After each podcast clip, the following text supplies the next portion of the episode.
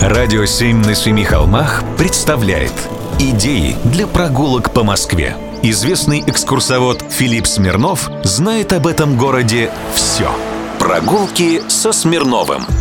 Здравствуйте. С вами Смирнов Филипп. Цитирую. Владимир Владимирович.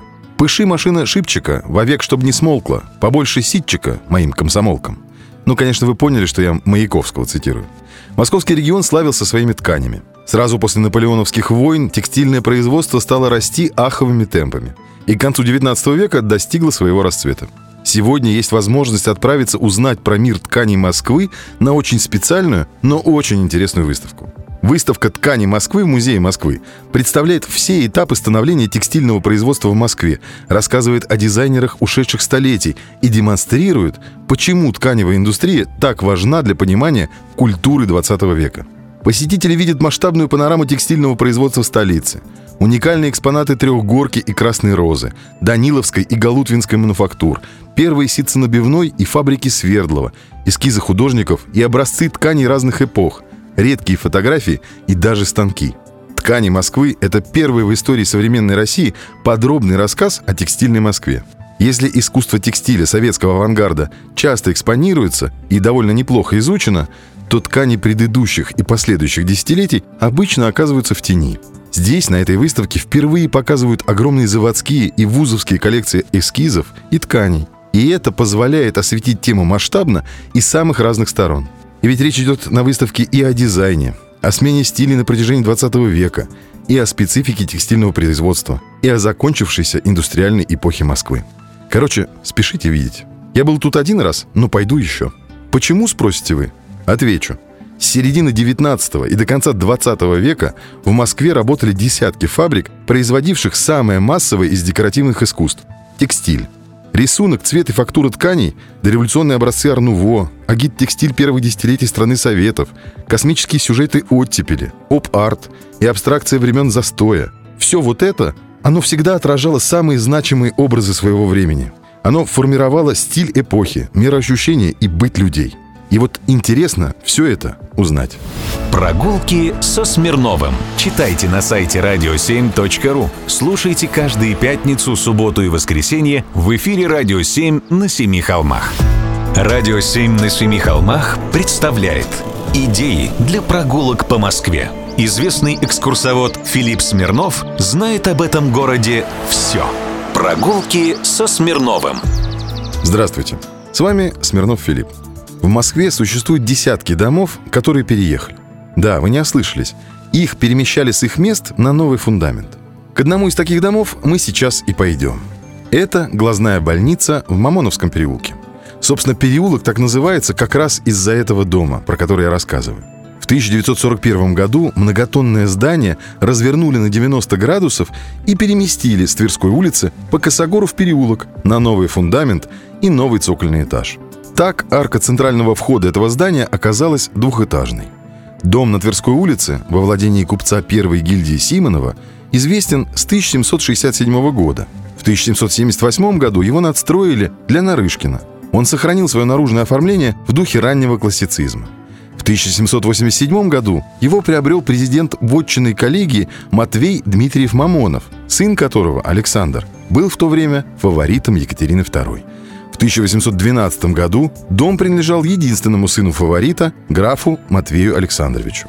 Я про этого московского чудака рассказывал. Младший Дмитриев Мамонов вступил в московское ополчение, участвовал в Бородинском, Тарутинском и Малоярославецком сражениях. На свои средства сформировал добровольческий полк. Во время французской оккупации в его доме расположился пасынок Наполеона, принц Евгений Багарне – Итальянский корпус принца Евгения входил в Москву по Тверской дороге, и дом Мамонова оказался первым представительным домом на его пути. Итальянцев расквартировали в окрестностях, и, вероятно, поэтому защитили от огня несколько кварталов от Тверской до Патриарших прудов. И дом Мамоновых тоже не сгорел. А вот после войны 1812 года судьба графа Мамонова сложилась очень печально. Он был основателем преддекабристского кружка Орден русских рыцарей и отказался присягать Николаю Первому. Был поэтому объявлен умалишенным и после сгорел на Мамоновой даче в Москве. В 1830 году усадьбу на Тверской продали казенной глазной больнице, которая под новой вывеской существует в этом доме до сих пор. Переулок же сохранил название Мамоновского. Прогулки со Смирновым. Читайте на сайте radio7.ru. Слушайте каждые пятницу, субботу и воскресенье в эфире «Радио 7» на Семи холмах. «Радио 7» на Семи холмах представляет Идеи для прогулок по Москве. Известный экскурсовод Филипп Смирнов знает об этом городе все. Прогулки со Смирновым. Здравствуйте. С вами Смирнов Филипп. На дворе шикарная осень. Погреться опять пришел. Хочется цитировать поэтов. Но не буду. Приглашу вас просто полюбоваться музыкой в камне. В пособии по домоводству автор 18 века писал «Гроты делают в местах сада уединенных или в лесочках. Вид он их с должен представлять дикость, но внутренность требует убранства разными раковинами, зеркалами, кристаллизациями и другими блестящими камнями. Вход в них, к умножению холоду, располагается обычно с северной стороны, однако ж частая починка гротов навлекает затруднения. В Кусково, например, грот есть. Летом в нем прохладно, как и положено. Стоит он на берегу Портера, французского регулярного парка. И только что в нем завершилась многолетняя реставрация. Надо сказать, и устраивали его не один день. Более 10 лет готических дел мастер, немец Иоганн Фохт, нанятый графом Шереметьевым по заключенному контракту, работал над уникальным проектом. Стены и потолок кабинетов богато декорированы раковинами, туфом, стеклом, кусочками зеркал и гипсовой лепниной. Невольно погружаешься в сказочный экзотический мир – Причудливые изгибы фантастических растений чередуются полосками рыбьей чешуи, изображениями диковинных животных, птиц и рыб и узорами из 24 видов раковин моллюсков.